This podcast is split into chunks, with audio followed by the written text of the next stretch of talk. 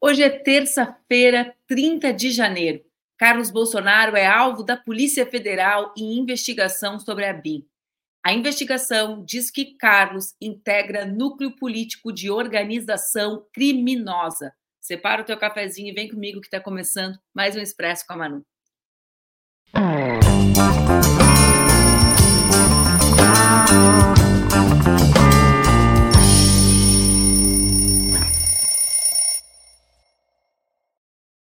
Dia, bom dia, boa terça-feira. Está no ar mais um Expresso com a Manu, meu programa que acontece entre segundas e sextas-feiras aqui nas redes do Opera Mundi, com transmissão simultânea nas redes Ninja. O Expresso, vocês já sabem, pode ser acompanhado ao vivo e pode ser acompanhado depois no formato podcast. Teve um pessoal me procurando ontem nas outras redes para falar que estava com dificuldade de acessar os últimos episódios no podcast. Já foi corrigido, já está por lá. Podem vir, pode chegar, podem acompanhar. Estamos com o cafezinho pronto, tudo pegando já nessa terça-feira, 8 horas da manhã e um minuto para vocês. Para mim aqui são 6 horas da manhã e dois minutos. Olha, já li até uma partezinha do meu livro no dia. Estou lendo um livro super legal sobre colonialismo digital, uma crítica hackerfaniana, um livro. Até o final da semana eu indico ele aqui para vocês, para a gente discutir um pouco as questões que são as questões da minha tese de doutorado, na verdade. Mas eu não vim falar com vocês sobre isso, eu vim falar com vocês. A Laila da produção também leu a crítica hackerfaniana, colonialismo digital, um livro da editora Boitempo. Quem quiser se antecipar, passa lá na Boitempo e pega. É bem, bem interessante. Mas, enquanto isso, nós vamos dar sequência. É um assunto que começamos ontem, ao vivo, aqui no Expresso. Ontem, quando nós estávamos finalizando, assim, para entrar no ar no Expresso, chegou a notícia: bah, o que está acontecendo? A Polícia Federal está cumprindo mandatos de busca e apreensão contra o vereador do Rio de Janeiro e filho de Bolsonaro, o Carlos Bolsonaro. Hoje a gente vai dar seguimento a esse assunto. Bom, as buscas de ontem são um desdobramento da Operação Vigilância Aproximada, que investiga o uso político da ABIN.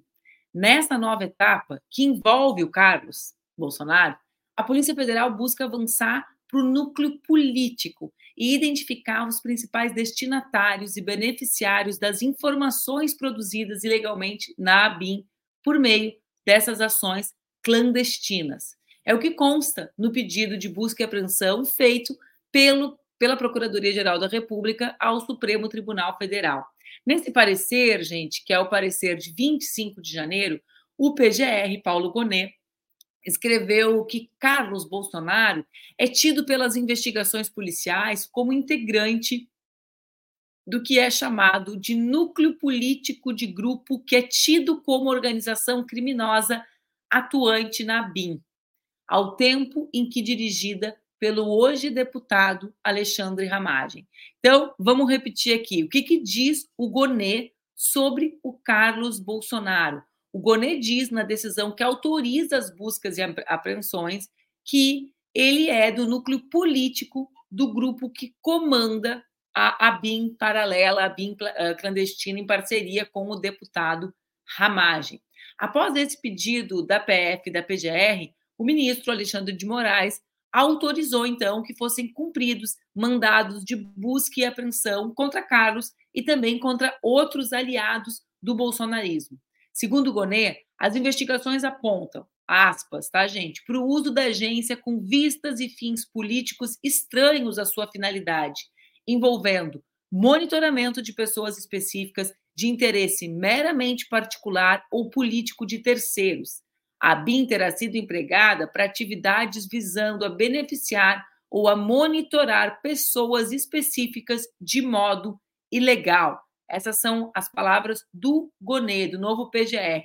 Segundo essa decisão, ainda nas palavras do Gonê, esse núcleo político também é responsável pelo eh, desvirtuamento da BIM e da ferramenta First Mile.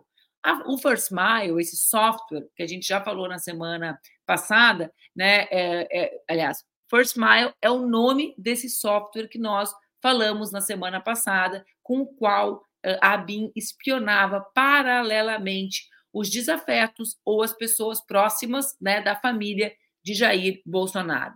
Esses investigados podem responder de acordo com as suas responsabilidades, ou seja, de acordo com o papel que cumpriam nessa organização criminosa, pelos crimes de invasão de dispositivo informático alheio, organização criminosa e intercepção, interceptação de comunicações telefônicas de informática ou telemática sem autorização judicial ou com os objetivos previstos em lei. Ao todo, foram cumpridos oito mandados de busca e apreensão: cinco no Rio, um em Brasília, um no estado de Goiás, na cidade de Formosa, e outro em Salvador. Segundo fontes da Polícia Federal, na casa dos Bolsonaro, né, em Angra dos Reis, foram apreendidos um telefone celular e três computadores de uso pessoal, os notebooks. Na casa. É coisa que foi apreendida, viu, gente? Meu Deus do céu. Bora lá. Na casa, que essa gente também tem muita casa, né, gente? Essa gente enriqueceu fazendo política. Eu nunca vi como tem casa essa gente. Na casa da Barra da Tijuca, eles foram, ah, foi apreendido um computador, dois celulares, dez pendrives, uma caneta espiã e uma agenda com anotações diversas. Eu não posso dizer para vocês que eu não tenha rido imaginando Bolsonaro com essa caneta espiã. Não posso dizer, né? Porque imagina a capacidade que ele tinha de usar alguma coisa escondida. Mas vamos lá. No comitê do, do Carlos Bolsonaro, no Rio, foram apreendidos vários documentos, incluindo documentos de empresas, um computador e várias mídias. Na Câmara de Vereadores foram levados nove computadores, um celular e também outros documentos. A Luciana deu a melhor piada. Na hora da caneta espiã não era bica, a demagogia do Bolsonaro ó, desapareceu. Bom, em Salvador, não, antes de falar de Salvador, um adendo, né, gente?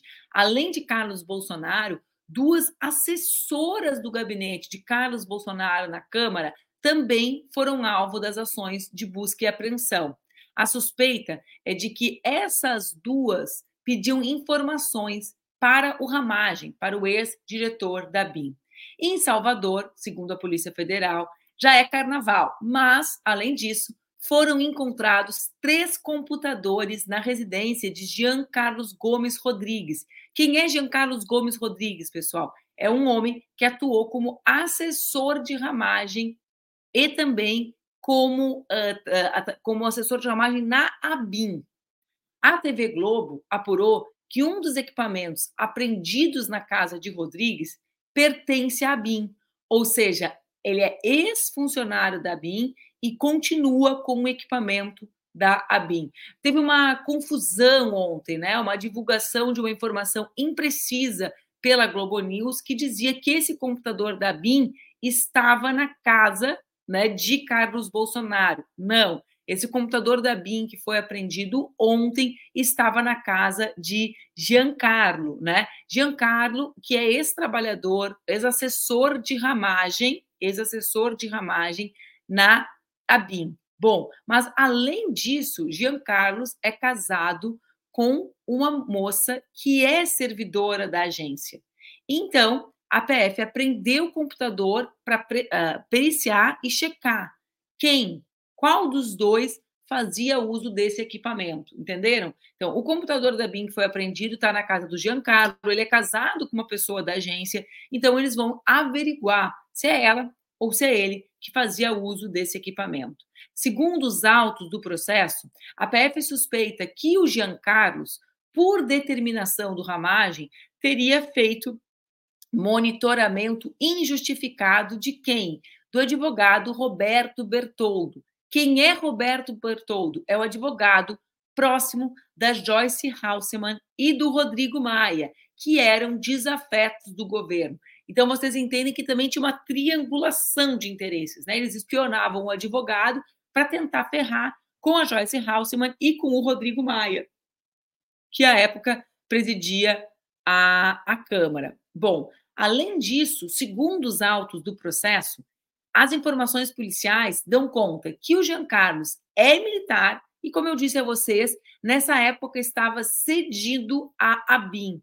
estando lotado no Centro de Inteligência Nacional, operando justamente o que, gente? O Giancarlo era o homem que operava o First Mile, cujo, né, quando isso aqui segundo as palavras dos autos, cujo desvirtuamento é objeto do enfoque nas investigações em curso. A conduta apurada até aqui permite a suposição, dizem os autos, de que a busca e apreensão possa desvelar elementos relevantes para o progresso das apurações em desenvolvimento. Então, né, uh, o Giancarlo era quem operava a mando do Ramagem, que atuava a mando dos Bolsonaro, como está tudo ficando claro agora, né? A First, a, a First Mile, né? Essa ferramenta de espionagem israelense, que tem a nuvem, né, os dados dos espionados não estão em território nacional. Isso não é uma bobagem, né, gente? Aonde ficam guardados nossos dados? Esse é um grande debate. Bom, a PF, gente, detectou também que Carlos Bolsonaro recebia informações sobre os inquéritos em andamento da própria Polícia Federal.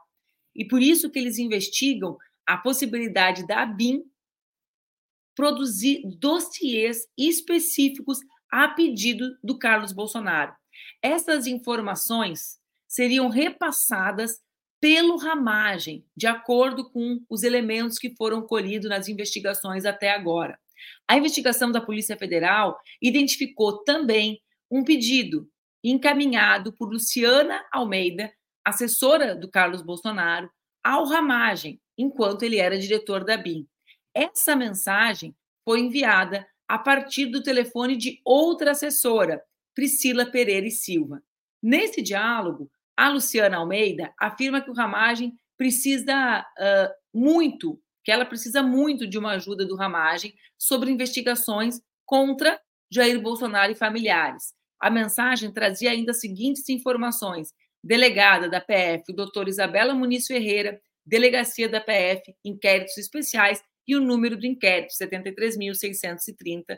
Aqui está a cópia da mensagem. Então, ao que tudo indica, além de ser uma organização criminosa, era uma organização criminosa que diversas pessoas sabiam da existência e acionavam os serviços, ou seja, todos aqueles que estavam próximo de Bolsonaro e dos seus filhos, gente, sabiam e acionavam quando havia necessidade. É o que mostra, para além do uso, ah, para além da demanda dessa assessora, para mim isso deixa evidente, né? Como era de conhecimento de todas as pessoas que circulavam por ali, ou seja, a crença também na impunidade que essa gente carrega carrega consigo, né, gente, nessa uh, nesse pensamento messiânico que Bolsonaro e seus filhos uh, apresentam cotidianamente quando falam, né, quando se apresentam para a sociedade.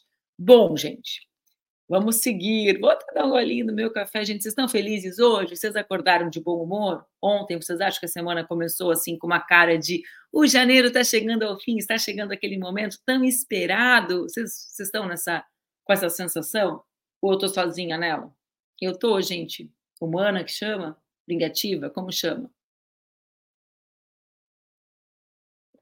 Vamos lá. Tudo o que foi aprendido pela PF está lacrado e vai ser enviado para a equipe que conduz essas investigações em Brasília. Os investigadores identificaram que os alvos de busca e apreensão ficaram extremamente preocupados com o material apreendido que vai ser periciado no Distrito Federal. Segundo esses investigadores, há fortes indícios de que informações que teriam sido colhidas ilegalmente estavam sendo armazenadas em computadores que não eram conectados à internet ou a qualquer rede. Esse, olha que loucura, gente. Esses equipamentos eram utilizados exclusivamente para serem alimentados pelos arquivos da chamada ABIN paralela. Centenas de informações sensíveis sobre os alvos mais diversos estão sendo analisados pelos peritos federais.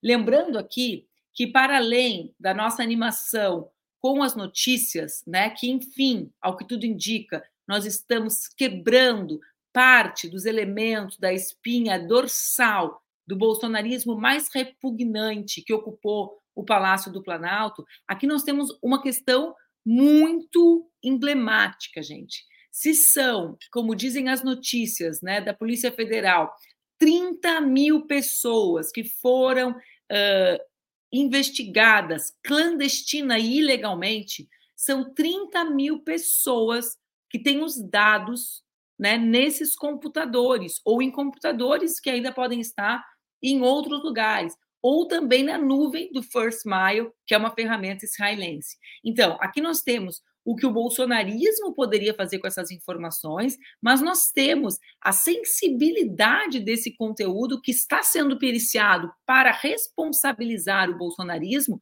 mas que não deixa de ser sensível e que não pode cair em outras mãos. Eu me lembro bem no episódio do hacker, né?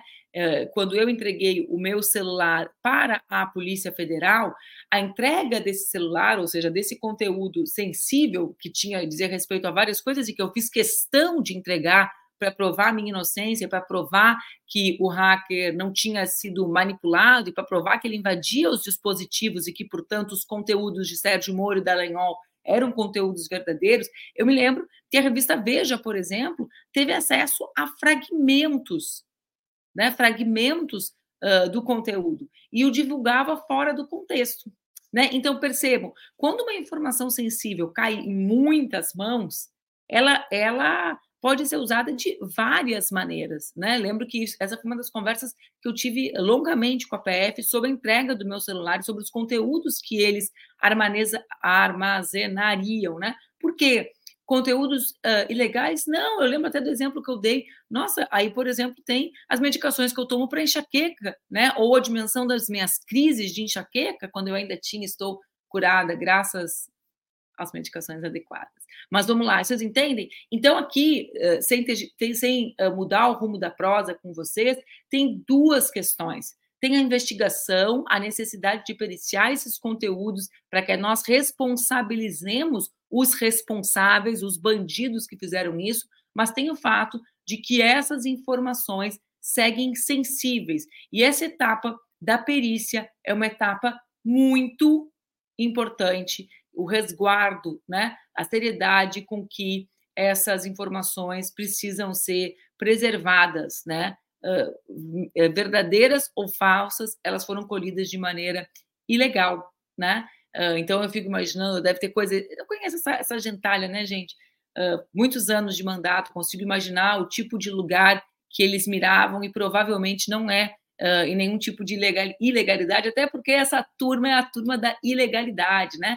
Com certeza eles estavam ali mirando em outro tipo de coisa, só para só produzir, como a PF já disse, relatórios falsos, né? Com informações também falsas sobre a vida dessas pessoas. Mas vamos lá, tô, vamos seguir a prosa aqui. Durante as buscas da Polícia Federal na casa do clã Bolsonaro em Angra, tanto Bolsonaro como seus filhos estavam no local, mas com medo de serem presos, vamos falar a verdade, né, gente?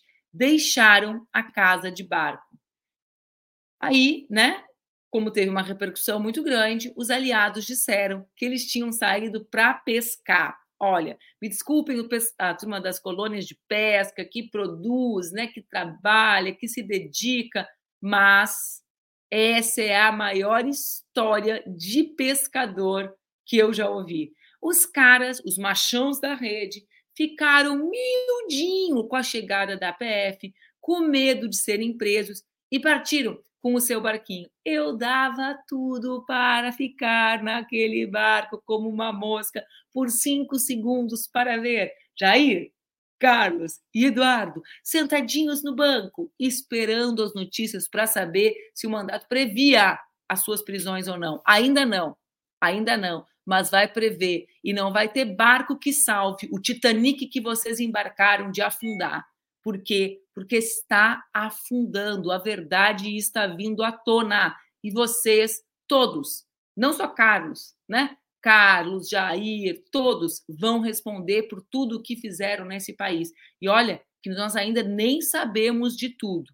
E em entrevista à CNN, o Bolsonaro disse que Carlos vai para a Polícia Federal hoje, que a oitiva já estava até marcada.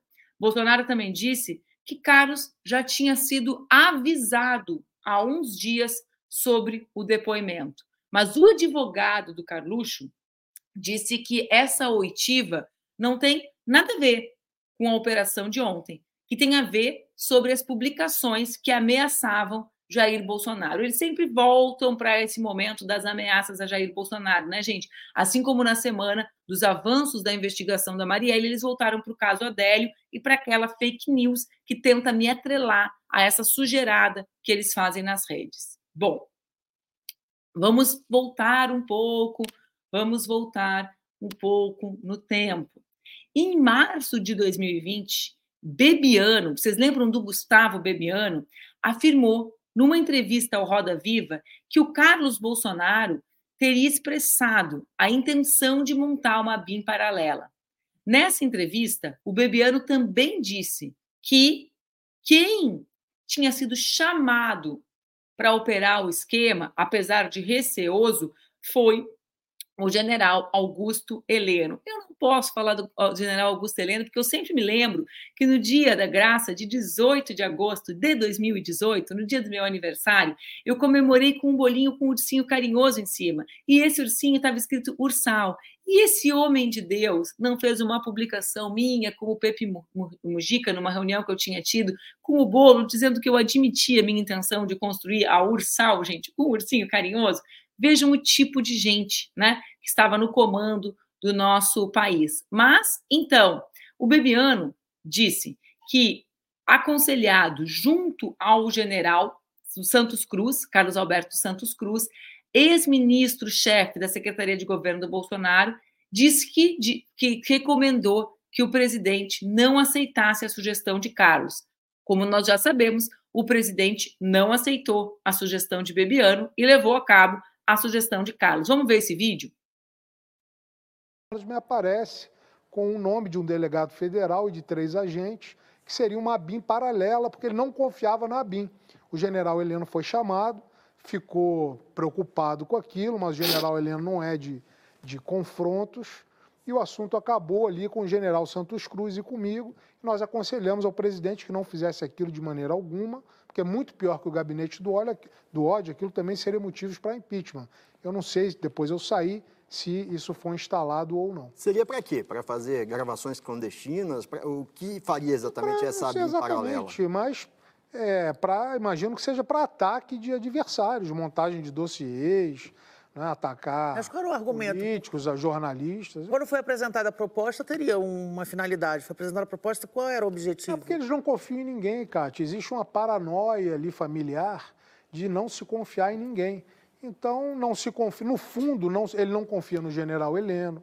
No fundo, ele não confia no general Ramos. No fundo, ele não confia no general. Ele não confia em ninguém. Como Agora, prestem atenção no seguinte, gente, importante dessa, desse vídeo do Bebiano. Bom, ele diz que o Carlos quer montar, né? Mas ele diz mais. O Bebiano, como vocês sabem, foi chefe da Secretaria-Geral da Presidência no governo Jair Bolsonaro. Ele também foi coordenador da campanha do Bolsonaro. E ele foi exonerado, foi o primeiro ministro a sair. Ele foi exonerado no dia 19 de fevereiro de 2019. Isso significa, então, ele deu a entrevista em 2020, mas isso significa que essa conversa aconteceu no primeiro ano de governo. Né? E no primeiro ano de governo, eles já podem ter montado essa BIM paralela. Isso é o que indica, porque o Bebiano só teve ali, na cena do crime, digamos assim, durante um ano, entre 2018, quando ele coordenou a campanha, e 2019. E em 2019, em fevereiro, ele já estava demitido, né? Então, 19 de fevereiro de 2019. Quer dizer, gente, eu estou calculando errado. Ele ficou dois meses, né? Porque a eleição foi em 18, né? Mas 2019 é quando o governo começa. Então, ao que tudo indica, o governo já começou, já inaugurou, foi inaugurado com a montagem dessa ABIN paralela. Bom, mas não acaba por aí, gente, não acaba por aí. Aliás, a montagem dessa pauta ontem, né, Luísa? Foi que foi. Bom, todo mundo ficou em dúvida se o Bolsonaro tá, está recebendo ou não está recebendo informações da BIM. Sobretudo porque, gente, sobretudo porque ele próprio, um dia antes da operação contra Carlos, fez um tweet daquelas coisas enigmáticas do Bolsonaro, sabe? Aqueles enigmas que parece que é o Carlos que posta, que a gente fica ali e fica. Hum, hum, hum. Bom, vamos ver o tweet do Bolsonaro? As próximas semanas poderão ser decisivas. Vivemos momentos difíceis. Eu não consigo imitar aquela voz porque não, não dá, tá, gente? Momentos difíceis de muitas dores e incertezas. Quando o ímpio não quer que você olhe para um lado da estrada, bota fogo no outro lado, pois assim ninguém saberá, saberá do mal maior que ele fez do lado que você não olhará. Deus, pátria, família e liberdade. Adicionou um liberdade aí que não não vai durar, não vai durar liberdade. Bom, mas peguem bem aqui, gente. Além disso, no domingo à noite, eles fizeram uma live com a maior cara de mobilização pré-cadeia. Eles estavam se preparando para ser presos, né? Para mim não resta dúvida disso. O tweet e a live, aquela live de mobilização total, mobilização total. Vamos ver um vídeo da live. A, a live não foi feita da casa de Angra, foi feita no Hotel Fazano, né? E aí, nessa live, o Bolsonaro também anunciou que ia sair para pescar. Vamos ver? Nossa, tá vermelho o homem. Vamos juntos, vamos em frente. O Brasil é nosso. Estou com 68 anos, mas com gás aí que do moleque de 20 para trabalhar por ocasião das eleições do corrente ano. Amanhã vou dar uma pescadinha aqui na área, estou um pouquinho queimado aqui, mas depois do carnaval, com todo o gás aí, vamos estar juntos. Não vou nem comentar essa necessidade que os homens, todos eles têm de falar a idade e falar que tá com gás de moleque, porque pelo amor de Deus, né, gente, que coisa mais antiga. Mas tá queimado mesmo, Bolsonaro. Mas a gente não tá falando da falta de filtro solar nessa tez. A gente está falando da falta de vergonha na cara e de compromisso com o Estado. Foi isso que te queimou, né? Genocídio, espionagem, tudo isso junto, discursos que incitaram a violência, morte, misoginia, racismo, está queimado de verdade, né? E os teus dias, ao que tudo indica, estão contados. As pescarias estão contadas. Sol é só de vez em quando, daqui para frente. Bom, mas não acaba por aí. O pessoal está pedindo insalubridade por ver a cara dessa coisa essa hora da manhã. Pensa positivo, Giovanni. A gente está vendo essa cara de pau vermelha para falar, né, dos últimos dias de sol na cara. Bom, vamos lá. Carluxo, o homem do gabinete do ódio, foi ontem, inclusive, removido do grupo de vereadores da Câmara de Vereadores no Rio. Tudo bem que ele não se lembrava, né, que era vereador, mas a gente não sabe se a remoção foi ou não foi a pedido do Carlos. O fato é que o telefone do Carlos não está mais com ele, né? Percebe? Então há necessidade de, de, de, de, teve a necessidade ali dos outros parlamentares de tirar. Ah, Daniel, não te preocupa com isso, é que os homens realmente gostam de falar. Tenho 20, tenho 47, fôlego de 20, tenho 68, fôlego de moleque. Essa é uma fala natural, faz parte da socialização masculina que a gente enfrenta. Espero que tu enfrentes junto, né? Faz parte, a socialização, a cultura, é, elas são muito fortes, não são responsabilidades individuais, são também individuais, mas são estruturais, como nós falamos. Essa performance de gênero, né, da masculinidade, estrutura as relações. Então, pega leve, pega leve, porque se tem algo que o Bolsonaro reproduz, né, é essa masculinidade exacerbada na potência mais elevada. E o presidente Lula, gente, diante disso? Bom, o presidente Lula bateu ontem o martelo e decidiu exonerar Alessandro Moretti, o diretor adjunto da BIM. Ele, no entanto, optou por manter Luiz Fernando Correia na chefia da agência. A exoneração do Moretti vai ser publicada hoje no Diário Oficial da União. Para o presidente Lula, até o momento, a suspeita que implica servidores da BIM não respingou em Correia, que é delegado da PF e comanda a agência desde maio de 2023. Já Moretti foi diretor de informação e inovação da PF no governo Bolsonaro e por isso era visto já com desconfiança por integrantes do governo do presidente Lula. Mas os debates do governo não acabam por aí.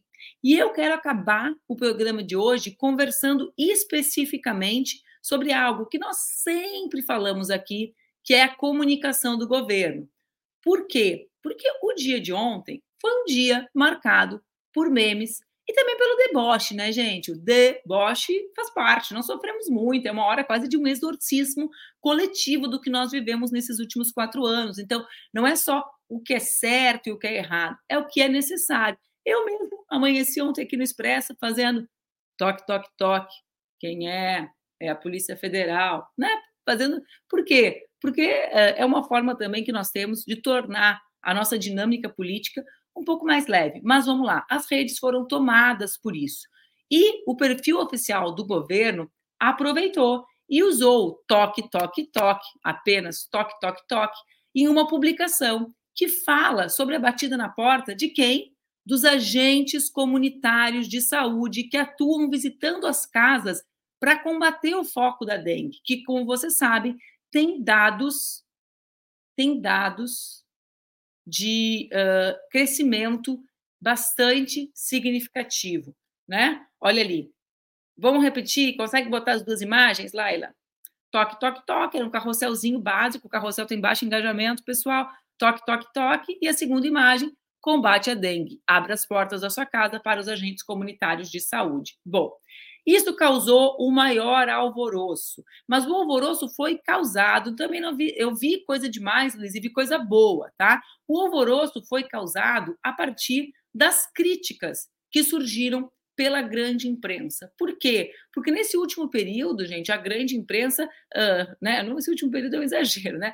É, é uma imprecisão, mas porque a grande imprensa pauta as discussões, né? E, e na prática, na prática, né? O que aconteceu foi que, pela primeira vez, eu acho, desde que Lula assumiu a presidência, conseguiram fazer com que um post do governo uh, navegasse nos assuntos que são os assuntos que o algoritmo está mobilizando naquele dia. Vejam só, a Secom também fez um conteúdo. Um conteúdo, a gente tem a imagem aí que dizia: grande dia para falar sobre o novo salário mínimo é só notícia boa. A partir de hoje, o salário mínimo são referências de linguagem popular que são incorporadas na rotina das pessoas.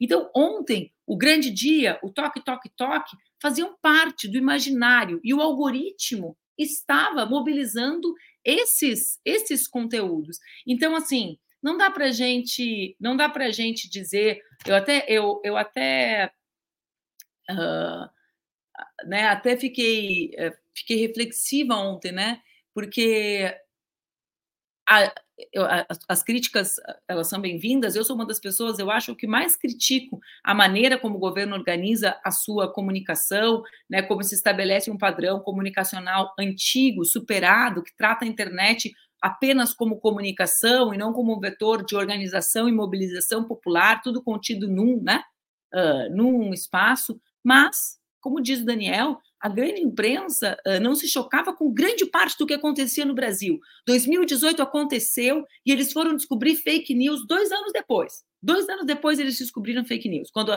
eu lembro que eu brinquei com o Felipe Neto, precisou acontecer contigo para sair no Fantástico, é?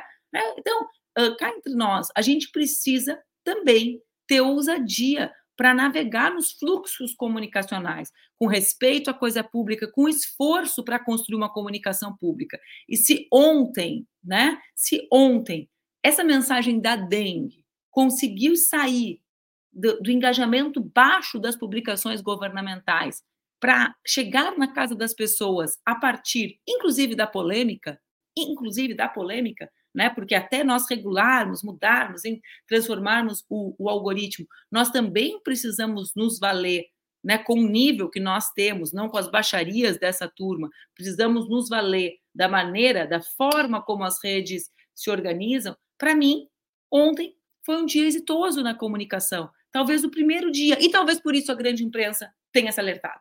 Essa é a minha opinião. Talvez tenha sido essa a razão de, de tanto, meu Deus, porque teve um acerto. Comunicação é sempre acerto e erro. Acho, né? Eu acho que tem muitas vezes mais erro do que acerto, por premissas erradas, não por conteúdos errados apenas. As premissas são erradas. A busca das pessoas relevantes são as pessoas que são relevantes num outro tempo, né? É, é, tem várias questões. Os argumentos utilizados, a forma como informa, as, as respostas que não dão, né? A dúvidas legítimas das pessoas.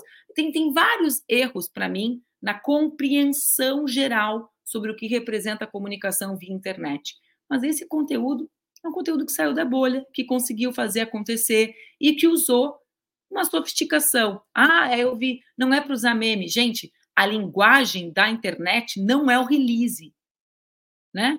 É a memética, né? É essa lógica de comunicação curta, de aproveitar os assuntos para trazer outros assuntos, o que está contido nele, né? Então, assim, eu acho que acho que a nossa turma questiona a comunicação, questiona a comunicação. Aí, quando usa uma referência do que está acontecendo, e eu vou dizer para vocês, a referência era uma, a referência era uma referência discreta. Se fez sentido o toque, toque, toque na cabeça de vocês, é a prova de que o conteúdo é adequado, porque era uma mão numa porta de madeira com a, a, a mensagem em, segui, em, em seguida já era os trabalhadores fiscalizando a dengue, poderiam ser os agentes comunitários de saúde e poderia ser uma campanha de vacinação se tivesse. Mas vejam, vocês que se incomodaram são a prova da justeza do conteúdo, porque vocês fizeram analogia com outro tema, né? Então, assim, eu realmente, realmente acho que falta muito. E aqui eu, eu vou falar, eu não tenho nenhuma relação com o ministro da SECOM, uh, mas esse, esse problema não é um problema da SECOM. Vejam, eu não sou da turma que acha que a comunicação pública pode ser só meme, só ironia né? Uh, falo sempre muito isso, eu trabalho com isso também, gente. Falo sempre muito isso. Político não é youtuber, ministro não é youtuber, né? Deputado não é youtuber, não é comediante, né? É outra coisa, é outro tipo de comunicação. Então, a ironia não é um canal de comédia que pode estar ali o tempo inteiro, mas ela pode estar. E eu acho que ontem, né? Ela alcançou o seu objetivo, a mensagem circulou. O ministro da SECOM fez uma mensagem sobre isso no seu tweet. Né? Depois ele deu uma entrevista na Globo News dizendo que tinha sido casual, toque, toque, toque. Mas no Twitter ele fez uma, uma declaração que eu achei boa, né? que é uma declaração uh, que explica um pouco da lógica do funcionamento do algoritmo, e eu achei ela uma explicação boa. Né? Realmente achei. Agora, também levem em conta, gente, que comunicação é isso é acerto e erro, tentativa, né, e esforço, e que a gente, né, a gente, uh, a gente precisa demais refletir sobre isso. Marília, olha só, sugiro que tu acompanhe o nosso programa aqui. Eu não teria nenhum problema em ser, em concordar com o, com o governo várias vezes. Eu, na prática, sou uma das maiores críticas à comunicação que o governo estabeleceu desde o início. Né? Só que ontem acertou, né? Ontem fez a informação circular, ontem furou as bolhas. E nós estamos aqui falando sobre o governo dia e quem está quem está fazendo agenda? Quem está fazendo agenda? Quem fez a agenda ontem foi a comunicação do governo, em cima da lapada né, da, da ida na casa de Carlos Bolsonaro. Bom, eu desejo a vocês uma grande terça. Nós vamos seguir acompanhando aqui no Expresso nos próximos dias os desdobramentos dessa operação. Essa operação, ao que tudo indica, né, com os elementos que temos, vai é, também reforçar as operações relacionadas ao gabinete do ódio, né? né? Uh, percebam aqui, né, essa relação que existe, essa conexão entre a conexão entre Carlos Bolsonaro e a BIM paralela pode indicar mais caminhos para mais elementos esclarecedores sobre o funcionamento, né, sobre o funcionamento do gabinete do ódio. Então, vamos ficar atentos nos próximos dias e a gente se encontra amanhã às 8 horas aqui no Expresso. Um beijo, uma boa terça para vocês, pessoal.